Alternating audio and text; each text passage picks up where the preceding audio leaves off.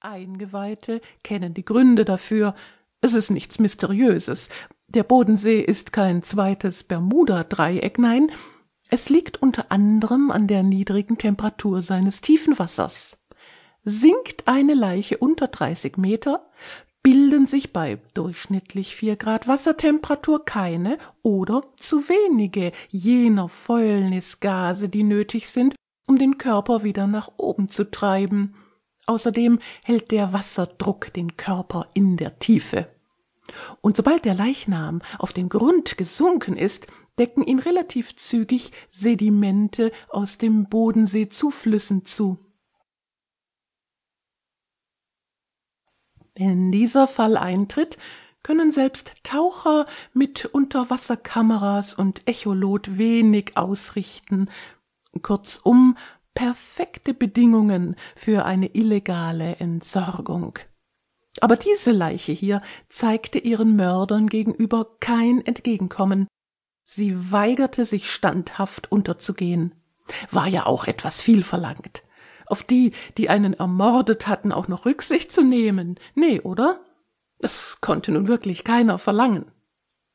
Ich hab doch gesagt, wir sollten es wie einen Selbstmord aussehen lassen, maulte der Mann. Mit Steinen in den Manteltaschen ins Wasser gegangen, wie Virginia Woolf, dann wäre es völlig egal gewesen, ob man sie findet oder nicht. In seiner Freizeit las er viel, vor allem Biografien berühmter Frauen. Ja klar, weil sie uns zuliebe einfach so in den See spaziert wäre, hielt die Frau dagegen, die nicht las, aber sehr pragmatisch dachte. Wir hätten sie unter Wasser drücken können. Da hätte der Gerichtsmediziner anhand der Handabdrücke und Blutergüsse doch sofort ein Tötungsdelikt vermutet. Und prompt hätte es geheißen, adios, schöner Selbstmord.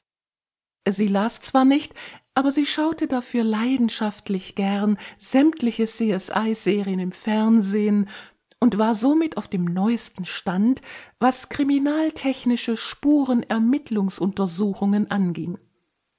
Na schön, dann hätten wir sie eben in der Badewanne ertränkt und anschließend in den See geworfen. Oh mein Gott. Sie hat immer nur Schaumbäder genommen. Ihre Lunge wäre voll von sündteuren Badezusätzen gewesen. Meinst du nicht, das hätte irgendwie auffällig gewirkt? Sarkasmus war eine ihrer Kernkompetenzen. Wieder Stille. Wenn wir lange genug warten, fing der Mann an. Ach, lange genug, lange genug. Wir haben keine Zeit für lange genug. In zweieinhalb Stunden geht die Sonne auf. Was, wenn sie bis dahin immer noch nicht untergegangen ist? Der Mann brummte. Ich rudere sicher nicht nochmal ans Ufer, um etwas Schweres zu holen. Er war nicht sportlich und schon gar kein Ruderer. Wie Michael Jackson gesungen hatte, I'm a lover, not a fighter. Seine Armmuskeln konnten eine Maß Bier halten, mehr nicht. Schon jetzt schmerzten sie fast unerträglich, und von der ungewohnten Anstrengung hatte er Seitenstechen. Seine Kraft reichte aber, das musste die Verzweiflung sein, noch aus, um mit dem Ruder jetzt kräftiger zuzuschlagen. Es wirkte ein wenig so, als wolle er der widerspenstigen Leiche den Po versohlen. Was machst du denn da? herrschte ihn die Frau an. Nicht etwa, weil sie wegen der Totenschändung moralische Bedenken hatte, einfach nur deshalb, weil sie es nicht ertrug, wenn er Eigeninitiative zeigte. Das ging nämlich immer schief. Prompt platzte einer der Müllsäcke auf. Man sah ein Stück Knie, Wasser drang ein, die Leiche bekam leichte Schlagseite. Ha! rief der Mann, rief es triumphierend, mit stolzem Gesichtsausdruck, wie ein Matador, der dem Stier den letzten tödlichen Stoß ins Genick versetzt.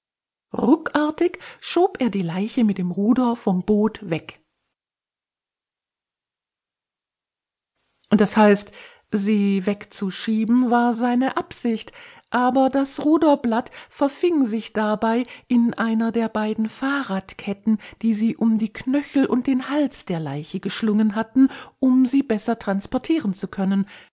Jählings wollte er das Ruder zurückreißen, aber es glitschte ihm aus den Händen, er verlor das Gleichgewicht und fiel schwer nach hinten gegen den Bootsrand, woraufhin das Boot schaukelnd abdriftete. Währenddessen ging die Leiche, nunmehr mit Müllsackleck und eingehaktem schweren Ruder, unter erstaunlich zügig sogar, wenn man berücksichtigt, dass sie bis gerade eben noch unsinkbar erschienen war, insofern ähnelte sie der Titanic, nur ohne Eisberg. Jetzt tu doch was, gellte die Frau. Der Mann rappelte sich auf und schaute auf die Stelle, an der eben noch die Leiche gedümpelt war. Jetzt sah man nur noch einen Zipfel der oberen Mülltüte. Und gleich darauf gar nichts mehr außer kleinen Wellen, die sich konzentrisch vom Ort des Untergangs fortbewegten. Du Idiot, kreischte die Frau. Das war bitter, ließ sich aber nicht leugnen, der Mann schwieg. Du selten blöder, hirnrissiger Idiot, setzte sie noch eins darauf. Das tat noch mehr weh als der Muskelkater, aber er schwieg stoisch. Wie sollen wir denn jetzt zurück ans Ufer kommen? Hast du dir das überlegt? Nein, natürlich hast du dir das nicht überlegt. Wenn du überhaupt mal denkst, dann ja immer erst hinterher. Er presste die Lippen aufeinander. Sie tat ja gerade so, als habe er es absichtlich getan. Ich sag dir gleich, ich helf dir nicht. Sieh zu, wie du uns ans Ufer paddelst. Und wenn du es mit den Händen tust. Sie verschränkte die Arme vor der Brust. Er ließ sich auf seiner Bank nieder, nahm das verbliebene Ruder aus der Halterung und versuchte, das Boot wie ein Indianer im Kanu mit nur einem Paddel voranzutreiben. Erst links, dann über das Boot heben, dann rechts. Bei jeder Bewegung hätte er seinen Schmerz am liebsten herausgeschrien, aber er blieb stumm, sagte kein Wort, hielt einfach nur den Mund. Denn eins hatte er in seinem Leben als Mann gelernt, mit einer Frau zu streiten, glich den Nutzungsbedingungen zu einem Software-Upgrade auf dem Computer, es kostete nur wertvolle Lebenszeit, die man nie zurückbekam, und es brachte nichts, absolut gar nichts. Darum ignorierte man irgendwann alles, auch das Kleingedruckte, und klickte einfach nur auf Akzeptieren auch wenn er ein klitzekleines bisschen sehnsüchtig mit dem Gedanken spielte, noch eine zweite Person zu versenken. Erster Akt Bodenseeblues für Anfänger Eine Symphonie aus Blau. Blaues Wasser, blauer Himmel, alles blau. Nicht monochrom bleu von Yves Klein, sondern ein Meer unterschiedlichster Blautöne, es handelt sich ja schließlich auch um ein Meer, genauer gesagt um das Mare Suebicum.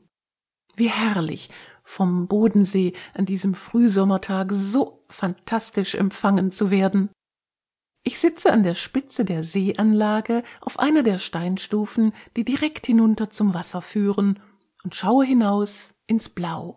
Ja gut, nicht nur blau, mehr so blau mit silberweißen Sprenkeln, die Sonne glitzert Diamanten auf dem Wasser, vor mir dümpeln majestätisch drei weiße Schwäne, in der Ferne sieht man weiße Segelboote, aber das sind alles nur bloße Tupfer auf intensivem, betörendem Blau.